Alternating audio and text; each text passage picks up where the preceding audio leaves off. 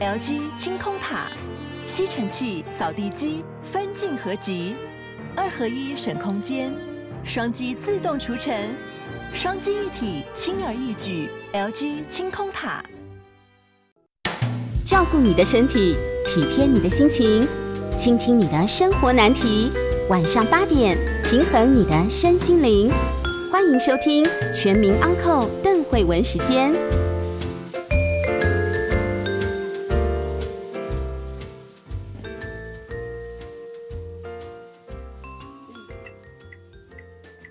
好，欢迎收听邓慧文时间。今天我们要来谈谈什么叫做实验教育。好，实验教育，我大家熟悉实验教育吗？以前大家会说是体制外学校了，哈，就觉得说，哎，我的小孩要可能不要接受那么样制式的填鸭，好，那我就要给他念这个体制外的学校，哦。那可能最近大家因为唐凤政委的关系啊，就很熟悉这个唐凤他小时候，哈，母亲为了他，呃呃，去开创这个实验的教育的体系嘛，哈，那那就是种子实小最开始的时候嘛。对，那个就是应该是有些人会说唐凤是我们的校友，但就我所知道的校史，其实。比较像是唐凤跟妈妈一起不断的讨论一个学校其实可以是什么样子，所以他其实比较像创办人。对，我觉得他像是创办人的概念。所以刚刚我们听到的声音呢，是这个种子亲子实验国民小学哦，简称种子实小的黄伟宁副校长。嗯，那好，伟宁副校长这样，伟宁副校长很客气，他说我们称他伟宁就好了。然后他还说孩子都这样，孩子们都这样叫他了哈。所以在这个实验小学里面是没有什么称呼职称的，所以大家都呃称名字。在我们学校是这样，然后。一开始，我我进种子到今年是第十五年。我一开始觉得这可能是一个就是想办法把权威这件事情脱掉的概念。可是等到我教书教到第七年，然后也就是当上当到第三年，我忽然理解到说，其实我是被给了一个礼物。我在一个教育场域里面，我被称呼名字，我被给了一个礼物，是我也是一个人，然后我我也是一个学习者。然后我的工作是教育工作者，但是我也被允许，我还在学习，是，所以我也被整个环境就当成我自己在看待。所以我们现在的概念是我们直呼其名，是我们让每一个人有机会成为他自己。哇，所以你们比从权威，呃。拿掉下来，更更翻转的想法是说，你还被给了一个礼物，这样。因为其实我们现在这个世代总共种子二十七年嘛，那像我算是种子，我进种子十五年，所以我们是接棒的人。然后这二十七年来，种子从四一零教改那个年代的台湾，一路走走走走到现在的台湾，我们所遇到的孩子已经不同了。对，然后社会上对于一个孩子应该要怎么样，也观念很不同。很不同。不过我们要先请这个伟宁介绍一下哦。嗯。呃，实验教育这个实验是什么意思？这也不瞒邓医师说，其实我自己进种子啊，就一直在揣摩这两个字。一开始我很害怕，因为在我们原本的概念里面，实验就要有个结果，然后或者是我们对实验的想象，就是它要有一个 no，它要有一个 SOP，它有一个精准的过程，然后等到实验结束之后，大家就问你说：“那你成果是什么？有没有什么东西可以给其他学校复制的？”可是这个东西在我们在教育现场，在种子的现场，我始终觉得没有东西可以复制，因为没有一个小孩可以复制啊。对对。然后也没有一个老师的个性跟他投入热情的地方。都不能复制，所以我一开始很害怕“实验”这个字。可是我们团队就一直讨论，一直讨论，一直讨论。有一天，我们现在的校长叫宛如，他是种子最资深的世代老师之一。他提出一个概念，我觉得他说，在种子实验的事情是家长、老师、办学者跟孩子，我们每一个人都是这个学习场域的主体。嗯。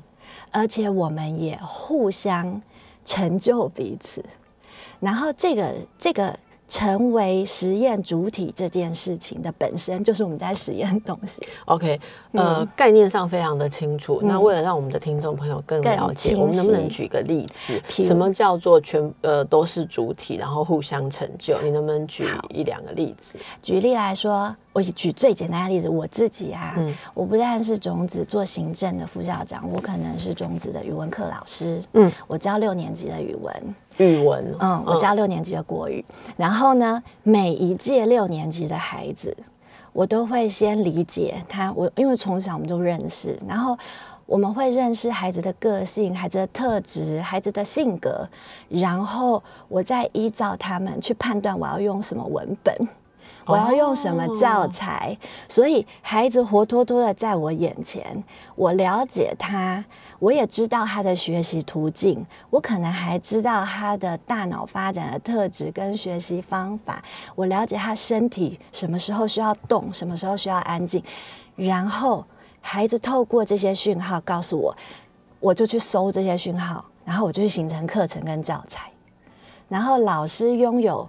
创造课程跟教材的主体性，那每一个孩子用的文本不一样，这要看老师。可是，比如说对我来说，我一样可以每一届，就是，嗯、我十六个孩子，我知道这十六个加加起来，他们的气质是什么，然后他们的个性是什么，所以我一样，我上一届跟下一届的文本就不同。上一届的小孩可能比较安定，这一届的小孩是属于很大自然、很动态。那如果这十六个里面有也不同十四个很进度可以不同。进度可以不同，对啊，那就大家还是用同样的教材。大家还是，可是这个教材是我依照这一群小孩，我想象他们读这个文本，每一个可能都会有各自的触发跟兴趣，是，所以我选了适合他们这一届的文本。对，但是因为他们每一个人的学习途径方法同。不同，所以他们回去写的作业可以不同。哦，所以这其实就是，其实细致的来讲嗯的话，很多老师可能就会觉得说，如果太个别化，会没有办法团体教育。可是事实上，如果说考考虑到很多部分，其实是他们个别在处理的嘛，好像回家去写作业。所以这个呃，像这样子的学校啊，嗯，目前台湾应该有蛮多越来越多体制外的学校。对，嗯，老师有一个大概的概念数字嘛，例如说大概多少所这样？大概多少所？实验教育三法成立之前，那个数量大概就是个位数、十位数、个位数十位。但是实验教育三法通过之后，如果现在我们把实验学校体制内的，我们现在还有体制内的实验学校，OK，有一些公立学校，其实它试着要把体制实验学校的某一些精神纳进去，是然后在体制外的实验学校，然后自学团体，这样零零总总加起来，其实可以到应应该有上千。精确的哦，这么多啊！精确的数字我不知道，可是有应该可以到上千，可是它是很多种。那你说像种子这种所谓的公办民营的实验小学，大概在在台湾现在在其他县市越来越多，可是新北市目前就是种子仍然就你们一所嗯公办民营是，所以它呃就是主管的单位仍然是。很有趣。如果就实验教育，因为实验教育三法它是一个分水岭，这个法令在民国应该是一百零三年，我的数字记忆很不好。好，像是二零一四，对，一百零三。一百零三，对。然后一百零七年修过一次，嗯嗯，然后在这个法令产生之后的公办民营学校，它就依靠依照实验教育三法在运作。可是像种子，我们因为上一次跟新北市签约是嗯用旧的法令，所以其实种子现在面临的一个新的，我们必须要学会的突破的困境，就是我们如何让我们自己从旧的法令环境转衔到现在新的法令环境，这我别是 OK。实对种子物上的来说差别是什么？最直接的差别就是，本来哈，我们试着跟政府沟通闯出来的空间，因为实验教育三法现在要规定的是全部的人，所以我们本来可以办学的空间跟方式，在实验教育三法出来之后，我们得要选择，我们得要选择，要么我们就要变成私立的实验学校，不再有公家色彩；要么我们就要变成公立的实验学校，就是公办民营学校，很复杂哦。然后公办民营学校，政府就要开始给经费，然后让我们办实验教育。但是公办民营学校，你就会碰到很多人事制度和使用财务的方式对，都会。那你们本来也是公办民营啊？可是我们本来的公办民营是我们跟新北市的旧法，我们跟新北市的旧法比较像是政府是房东，我们是房客，我们跟他承租这个校园，所以不是那个那个，其实算是。呃，对不，就是严格来讲，你们嗯仍然是自己经营啦。对可是如果要变成公家的，就是包括他的人事或什么都要符合公家的这些教师啊或什么这变了之些东后西。的话，对，哦，那不然就变成私立实验学校，那私立实验学校，呃，反正你们你们本来也是自己负担盈亏嘛，对呀那变私立有什么差？所以对我们来说，我们也觉得，第一，我们想要留住一件事情，这里有一个台湾的历史脉络，一定要记得。种子这二十七年来啊，很努力的希望可以让学费不要往上涨，这是一个和，这是一个。这是一个从雅青他们的时代一直到我们这边，我们的我们的愿望，我们很希望念这种实验小学是不是都很贵？嘿，以种子来说，好，以种子来说，我们的学费一个学期，如果再加上坐交通车上下山，一个家长一个学期大约要准备八万块。然后我们学校一年是两个学期，OK，所以我们学校，你如果把孩子的午餐、交通费，然后所有的费用通通加加在一起，我们学校一年的就就是月就读成本大概要十六万，嗯，然后这在实验学校里面算很是便宜的便宜的。对，那之所以有有人不是一学期要二十万吗？嗯，那这就是我们现在一直不断在讨论的。种子之所以可以控这个，是因为第一，我们一直控所有其他的办学成本，还有我们有政府用合理的方式把闲置的校地出租给我们。所以如果你们不不接受变成公办，然后你们变成完全私营，你们就不能享受这一块地的优惠使用了，是不是？教育部的法令里面有给主管机关这个空间，如果各县市政府的主管机关为了要支持实验学校办学，在中实验教育法中央法的那个学校实验教育或者是私立实验教育里面第十六条，还有一个概念是，它可以提供非营利组织或者是办学使用或租用校地。对我们现在就是一直很希望这一件事情由种子来打头阵，我们让这件事情可以在你们还没有。你们还没有确定可以有这样子的呃中央法有写，可是哦中央法要写，然后要到地方很辛苦的，要能够各式各样的法令跟各式各样所有人的观念要可以接受，行政上要可以配合。所以总而言之，你们还不确定可以继续用那块地就是了简单讲就是这样。但听起来你们也没有要变成公办嘛，对不对？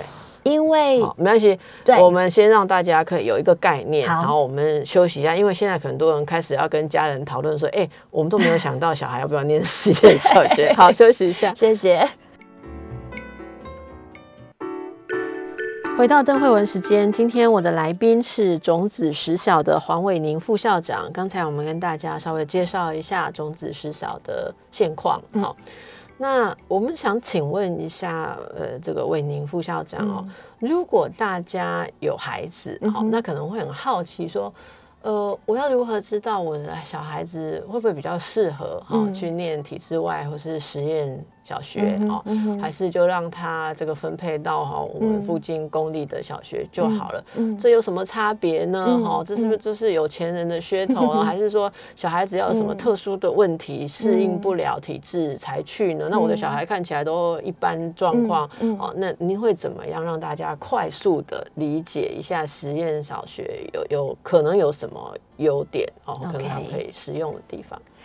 对我来说，我我同时也是一个母亲，这样，所以我觉得又是教育工作者，又是母亲，我比较在想这个问题会是，嗯，种子不是唯一的实验小学，实验小学也不是唯一最好的选项。嗯，当家长在选择你的孩子要去到哪一个教育场域的时候，其实你是在选择你这个家庭的生活方式。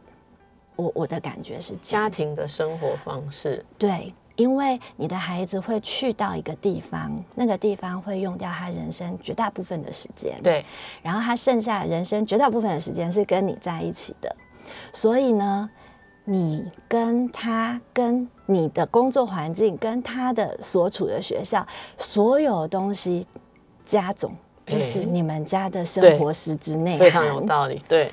对，所以对我们来说，你是不是一定要替小孩选？好了不起，然后所谓的教育理念很崇高，可是在这个过程里面，你要付出很多代价，是比如说你要说服你的阿公阿妈，或者是你要翻山另一半，说服另一半，对，然后你要翻山越岭，然后在这个过程当中，你可能会有种焦急，那个焦急是我还要看到我的小孩有所成长。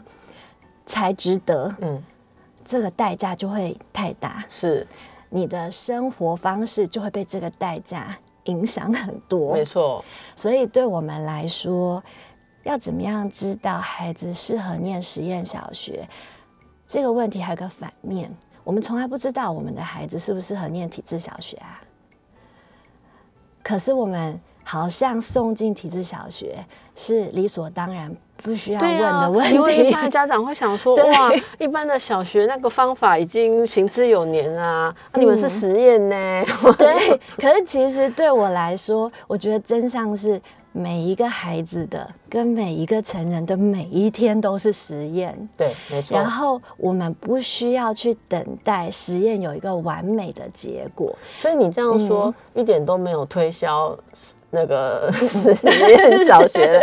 呃，对，但是呃，有很多人愿意付出您刚刚讲的那一些代价啦，哈，呃，然后一学期至少要八万块嘛，如果你们是低标的话，就是至少其他可能更贵。那他们想在乎的，想要给小孩的是什么？一定你们有一些呃，跟体制内小学。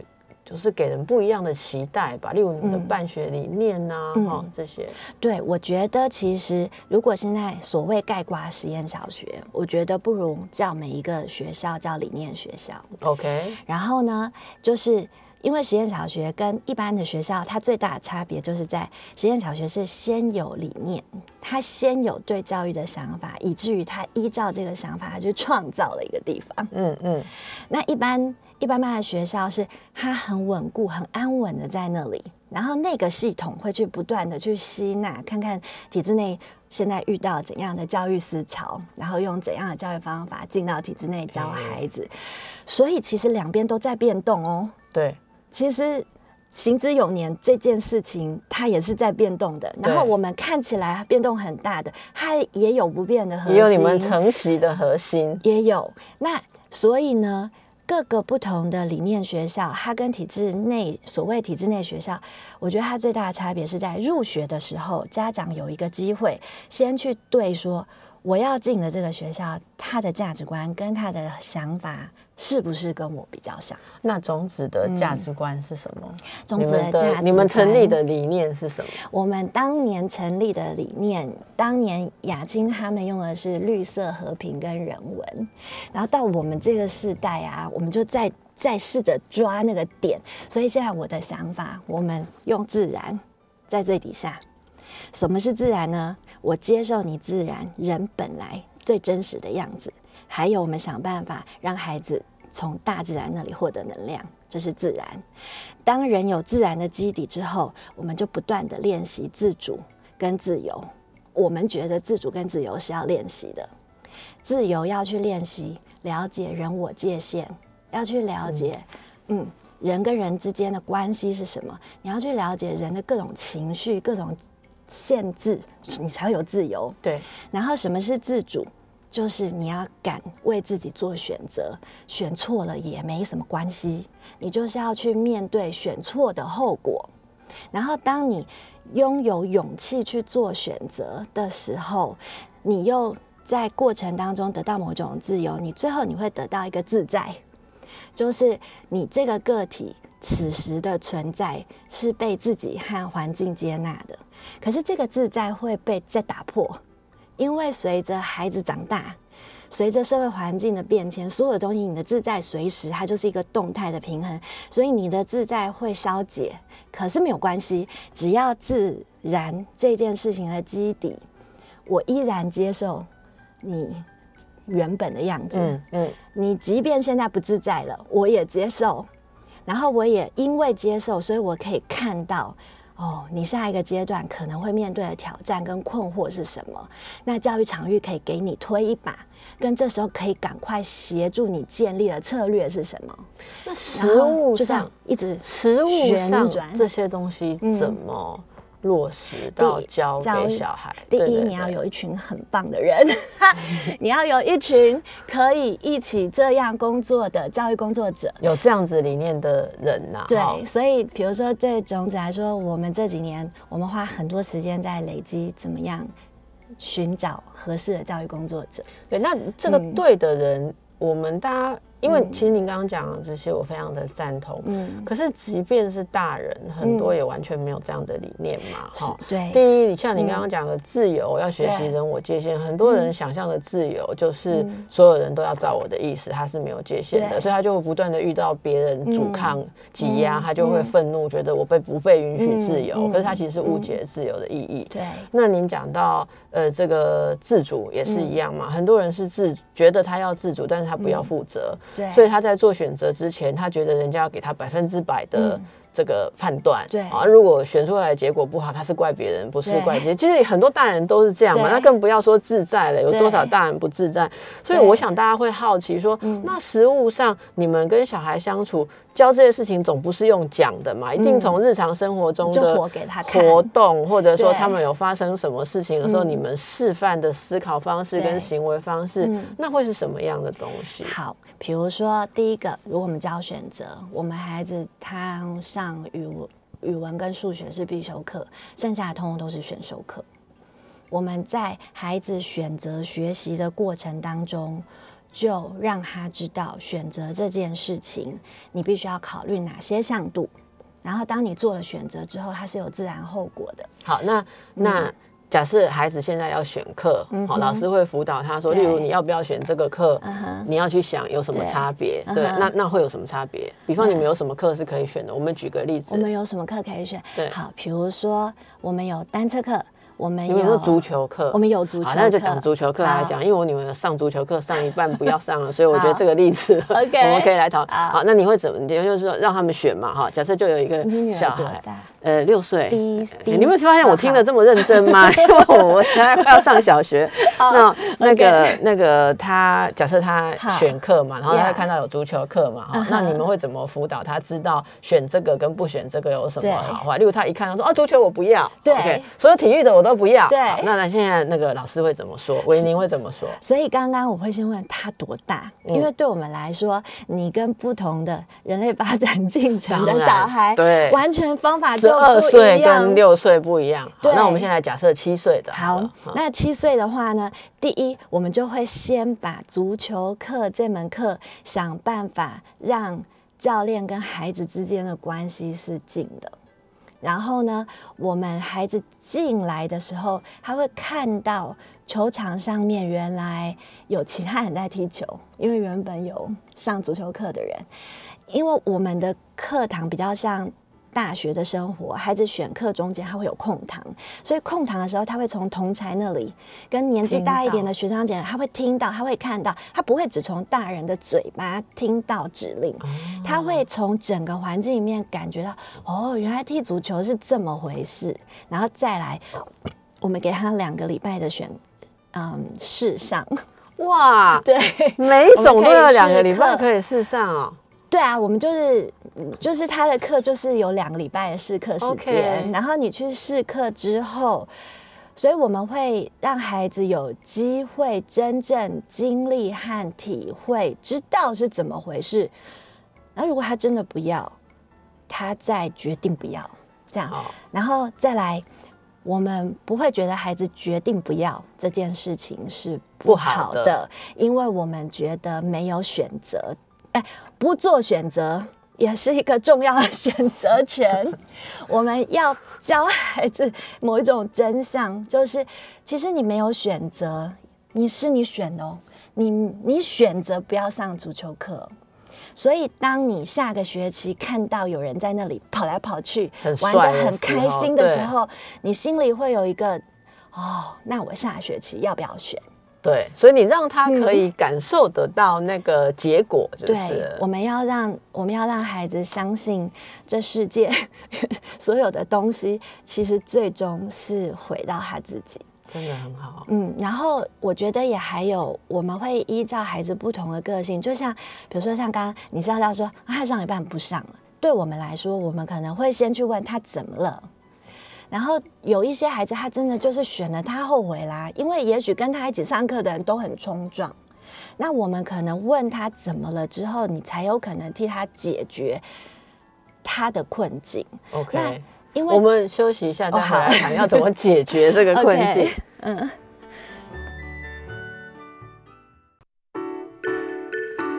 大家好，回到邓慧文时间，和我们一起的是种子实小的黄伟宁副校长。嗯那刚才听到这个呃实小的理念，真的很棒的理念，嗯哈有意思自然为基础，嗯然后。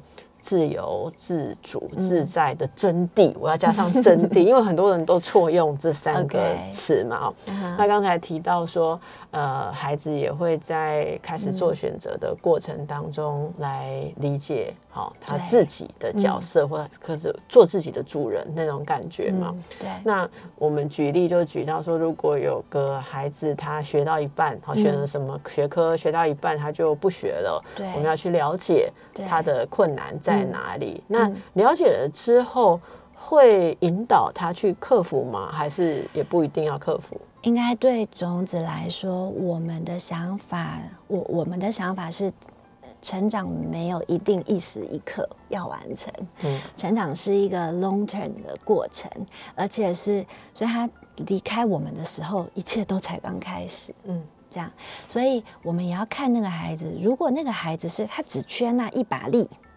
如果有人在后面撑他一下，他就可以，那我们可能就会选择撑他一下，让他克服。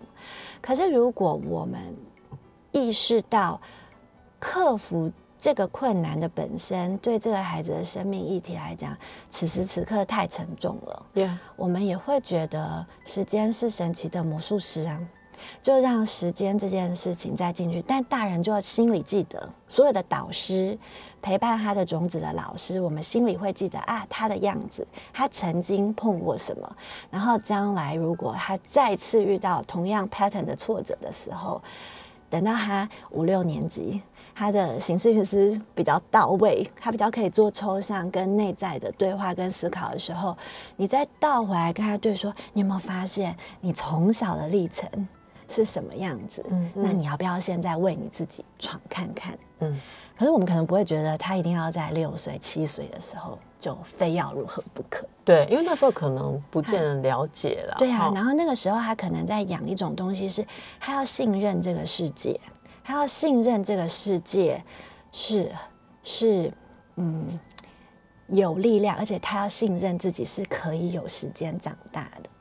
那所以这是个信任里面嗯。包含，其实你你刚刚讲是给他的空间的，对呀。空间，对，所以我们会保持跟他对话，然后我们会用，但这里也有一个，哎，如果呢，他是另外一种孩子，他就是皮皮皮的皮皮的，他就是想要试试看说，偷懒啊，就嗯。对，然后我就不想再承担这个责任啊。那因为种子，我们在意的事情是我们跟孩子有很密切的关联跟了解，是，所以对于这种孩子，他如果纯粹就是想放懒跟耍赖，我们也会很认真跟他讲说，你在呃放懒，对，然后此时此刻有一种东西在人生中是不可以消灭的 Yeah, 叫做.责任。你为你自己做出的选择，请你把它承担完毕。所以就是也有这种您说的就是你你完全要去看他的情况了，对对不对？所以那那我们再举另外一个例子哈，现在很多的孩子啊，就是都怕输。然后他如果玩什么，他对没有马上好棒棒，他就不对不玩了，嗯对不对？那这个在实小如果遇到这样子的孩子，嗯你们觉得要怎么帮助他？在种子，我们一样，第一个是我我举个例子，是我们的足球教练，嗯。嗯，他直接跟孩子说：“你上场就是为了犯错，你如果上场没有犯错，那我是要教你什么？”嗯嗯，这样，但这个是一个例子，我们是用这个例子来说，所以对我们来说，我们的存在，一个教育场域的存在，其实就是支持个体往往他想要的地方成长。对，嗯我们的目标是支持他，我们的目标是想尽各种方法协助他发展而且是往下一步走，不是往好远好远的天边走。我们协助他跨出他眼前的那一步，是这样。所以，如果今天他眼前的那一步是输这件事情真的很可怕，我们可能还是会去拆解，那到底对他来说输的意义是什么？是，所以换句话说，我们花很多时间，像语文课，我是语文老师，他的语文课也会怕输啊，他怕写不好啊。对，可是我们就花很多时间倒过来，那你觉得什么才是好啊？是那 是，你觉得谁没有输过啊？嗯嗯，那你觉得一个都没有输过的人生可能是什么样子啊？我们花很多很多力气跟小孩闲聊这些事情，哦，然后呢，我们试着营造友善和支持的环境，所以对他们来说，书没有很可怕，书是一个你在冒险跟闯荡的过程当中会势必要付出的代价。是。那这样子嗯长大的孩子，嗯，其实到了国中，或者是去衔接，因为现在很多实小就只有小学嘛，对不对？嗯他们之后还是要去衔接体制内的东西。嗯听说你们的孩子是适应的不错的，对，但我我要先说，我们的适应的不错，绝对不是想象中就是一进去考试就很厉害的那种适应不错。我们的适应不错是，我觉得我们的孩子他在面对环境的转换的时候，他会有一个余裕，即便他有点焦急，他有点惊慌，他有一个余裕静下来，去寻找资源，因为他们才十二岁、十三岁离开中子的时候，去进来找到信任的人，协助他，看看他这个心慌怎么办。嗯嗯嗯，有时候他的惊慌是跟爸爸妈妈对话，然后有些时候他适应不良，他们会回来找我们聊天。所以我们有时候开玩笑说，嗯，对，我们有我们有那个进场维修，对。保养这我们会，保养，但是对我来说，我觉得种子的孩子在中学，他们之所以适应的较不错，是因为他们在那里，他们依然是有血有泪、有感觉的人，然后还他们依然在努力的想办法让自己进到学习的管道。然后想办法找到新的游戏规则、新的学习方法。那如果要面对很多考试，要面对写不完的功课，他们也会去想：那现在怎么办？我得要怎么样把自己装备起来去面对那个挑战？所以等于我觉得他们没有放弃自己。从小嗯奠定的一种基础，就是、嗯我我刚刚听起来觉得很感人的地方是，你们并没有给他一个泡泡，好、嗯而而是一直从你刚刚说的每一个例子，嗯都在让帮助小孩用他发展年龄所具备的能力嗯去面对现实，嗯然后这个这个现实是。其实后面是大人有某种协助，所以并不会威胁性太大。因为嗯。我们知道，在发展的过程中，如果太早感觉威胁太大，嗯。就会形成嗯害怕的心态。对以后他一看到陌生的环境，防卫他的记忆都是挫伤的，嗯。所以他就会逃避嘛。对。所以如何让他们适度的嗯。去接触是很好的，而且嗯。我觉得刚才听到这个呃宗旨的，我我自己觉得最有共鸣的地方，就是嗯。你们其实其实都不断的让他们去思考自己跟现在这个状况。嗯之间的关系，还有我能做什么，哦然后并不是说去嗯雕塑他一个僵化的价值观，嗯那像这样子的，我觉得像这样的理念，应该大部分的家长听了都会很心动啊，哈。那只是说这个呃，在。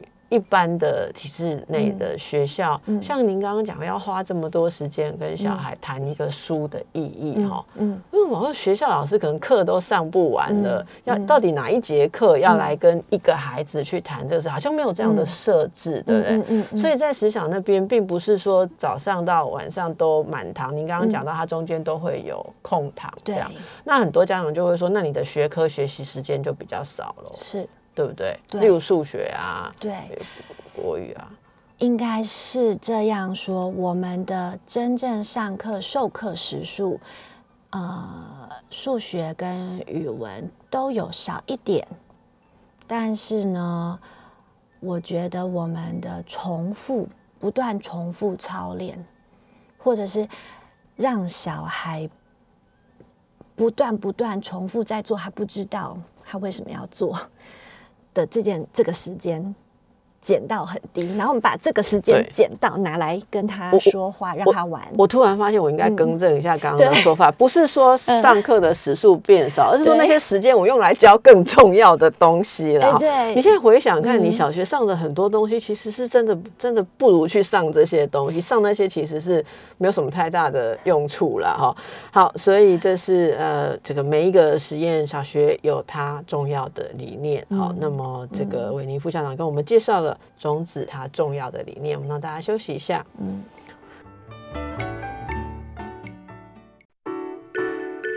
大家好，这里是邓慧文时间。今天访问的是种子实小的黄伟宁副校长。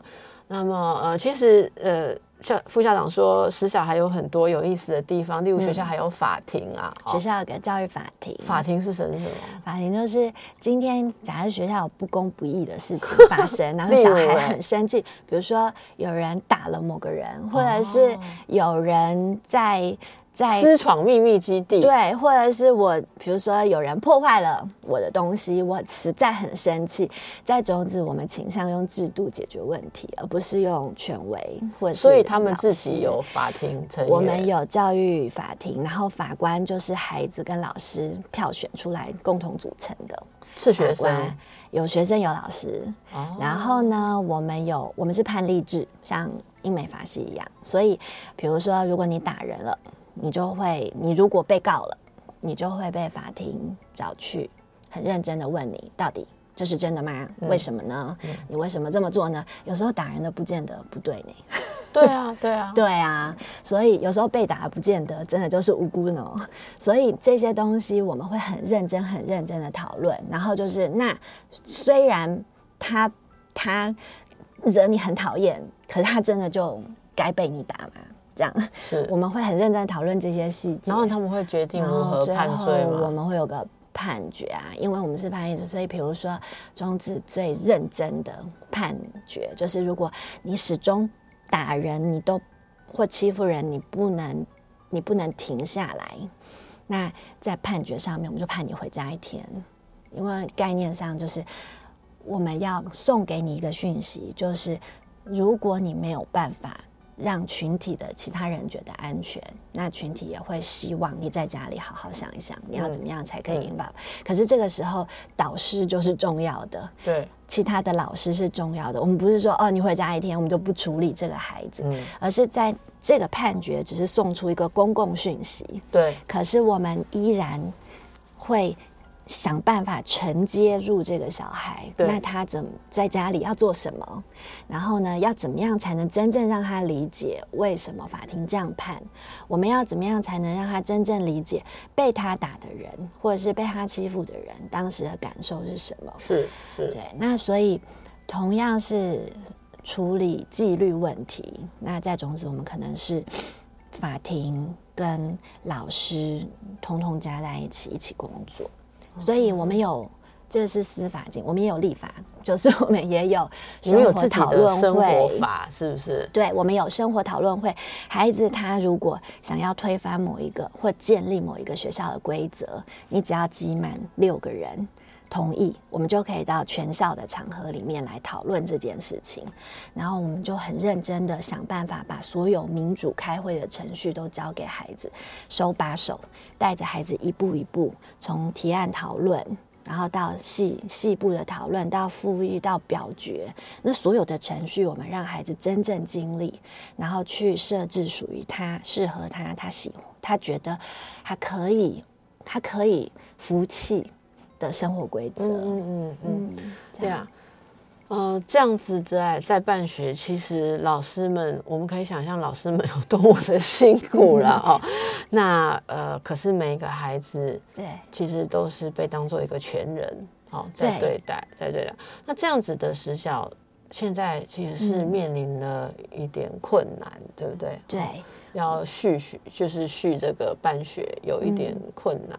对，那现在目前新北市政府跟我们试着努力。看能不能一起合作突破这个所谓的困难。那你你们现在困难就是你刚刚说的那个新法衔接的时候，你们要变成什么？第一个是我们要转型，然后第二个是在转型的过程当中，我们是否依依然可以守住所有实验教育的这条线？就是我们可不可以让实验教育不要真正变成贵族教育？嗯，其实很多的实验学校。很昂贵，好，那那其实也有一种说法是，这个实验教育法的门，呃，应该说三法，然后打开门之后，有很多其实他说是呃体制外或是实验学校，可是他是比体制内的学校。更没有教育理念的，或者说他可能有有，其实说的比较直接，有些是商品化。嗯哦，那他也许贩卖说，哦，我我我们的课程，呃，里面很多的外语，嗯，或很多的什么样的学科，嗯，那那其实就不是，就已经跟你们一开始的那个实验精神非常不一样，对不对？那这会挤压到你们的。这个存在或是办学吗？其实就挤压来说还好，因为会选择那些学校的家庭本来就不会选择种子这样的地方。是，但是在法令上，它确实会挑战到我们的生存。因为当那些学校也成为实验学校，我们也是实验学校的时候，我们会被放在同一个光谱里面思考。可是那些学校，比如说它的资本背景，或者是它的诉求。可以，比如说他们收的学费就不是我们想收的学费。对，比如说我们依依依然很想守住一条线，是我们很想要很单纯的成为台湾本土的适合台湾孩子儿童发展，并且把台湾民主发展这件事情纳入小学体系，从小开始培养。我们只是想做这样。所以，我们只是想做这样的学校的时候，我们没有办法跟那么大的，那他们可以有那么高的规格跟门槛，我们没有办法竞争。举例来说，你我们有一个家长就走进我们校园就笑了，就说：“哇，原来有一个这么老、这么有名的学校，长得这么像那个嗯世界展望会捐助的地方，因为我们的空间，我们的空间就是很。很朴实，嗯嗯，对。然后比如说，我们为了要节省某一种办学成本，我们可能就不会用很高规格的环境。那当然，我们后来发现，用我们这样的办学蛮好的，因为孩子会有一种草根性。好，我们时间的关系啦，更多就要大家自己去了解。好，但是我们思考一下，这个你的孩子其实需要很多的东西。嗯，即便刚才因为门槛，你没有办法去念中子时效，没有。可是副校长跟我们介绍很多理念。其实我觉得都很重要，我们可以自己在家里家里。对家家庭思想。好，那么今天非常谢谢这个黄伟宁副校长啊，提供给我们另外的思考，来祝福大家，谢谢。